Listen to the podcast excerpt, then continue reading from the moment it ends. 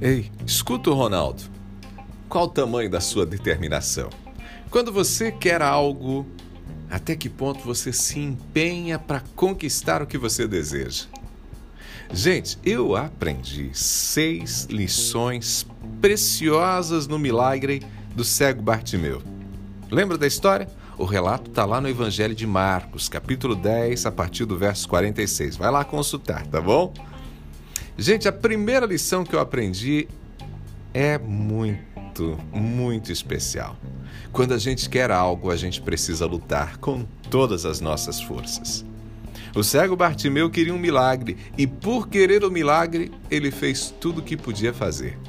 Jesus estava cercado por uma grande multidão, o barulho era imenso. O cego não tinha chance, ele não tinha como chegar até Jesus, mas ele usou a única estratégia que ele tinha nas mãos. Ele gritou, gritou, gritou muito, gritou até ser ouvido.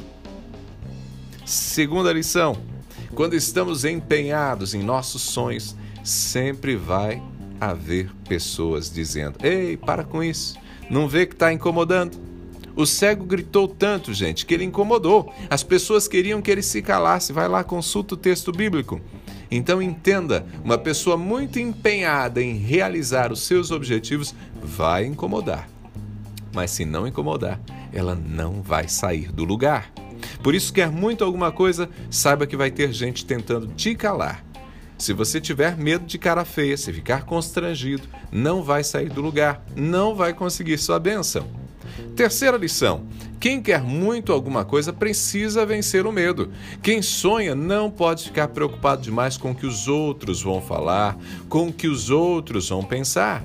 Quando nos movemos, incomodamos, e por incomodarmos, somos, somos tentados a sentir constrangimento, vergonha e nos encolhermos. Mas se a gente se encolhe, a gente não alcança a vitória. Quarta lição: quando uma porta se abre, a gente não perde tempo, não. A gente não pensa duas vezes. A gente deixa tudo e vai. Quando o cego foi informado que Jesus iria atendê-lo, o cego deu um pulo, largou a capa e foi ao encontro de Jesus. Essa atitude, para mim, gente, representa a disposição de largar tudo que ele tinha de mais precioso para conquistar algo ainda maior. A bênção que ele queria, para muita gente poderia parecer impossível, mas ele confia. Ele confia tanto a ponto de jogar a capa de lado, a capa que era seu bem mais precioso. Isso mostra determinação, convicção, fé. Quinta lição: precisamos ter clareza do que a gente quer. Jesus diz para Bartimeu: Ei, o que, que você quer? O cego sabia exatamente o que queria. Ele tinha uma prioridade. Uma única coisa estava lá, focado na mente dele, ele tinha um sonho. Isso estava muito claro para ele. Ei, escuta o Ronaldo. Você tem certeza do que você realmente deseja? Quem não sabe onde quer chegar vive uma vida errante, desorientada, batendo-se de um lado para o outro. A sexta e última lição: faça com que suas conquistas sejam bênçãos para outras pessoas. Quando Bartimeu recebe o milagre, o que ele faz? Jesus diz: Vá, tua fé te salvou.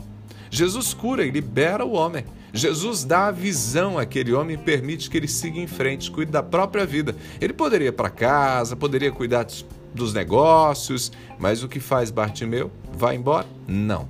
Ele segue a Jesus. E seguir a Jesus é se dispor a ter uma vida de serviço, de cuidado. Para Bartimeu, o milagre não pode ser só para ele. O milagre é para ser bênção, testemunho para outras pessoas. Hoje, muitas vezes, nós sonhamos, temos planos, mas nossos planos são só para nós, voltados para nossa satisfação. Não é o que acontece com Bartimeu. Ele prefere fazer da bênção dele uma bênção para os outros. Tem gente que quer muito ter a própria empresa, mas quando consegue, perde a oportunidade de usar o negócio para abençoar outras pessoas. Tem gente que quer ser médico, quando consegue, não faz uma única consulta de graça. Tem gente que quer ser advogado, quando consegue, nunca defende um pobre coitado sem dinheiro que precisa de ajuda. Querido amigo, querida amiga, faça de seus milagres bênçãos para outros e ensine seus filhos a fazerem das conquistas deles oportunidades e bênçãos para outras pessoas. Pegou a ideia? Eu sou Ronaldo Neso, estou te esperando lá no Instagram, vai ser um prazer te receber. Arroba Ronaldo Neso, arroba Ronaldo Neso, lá no Instagram. Abraços do Ronaldo, a gente se fala.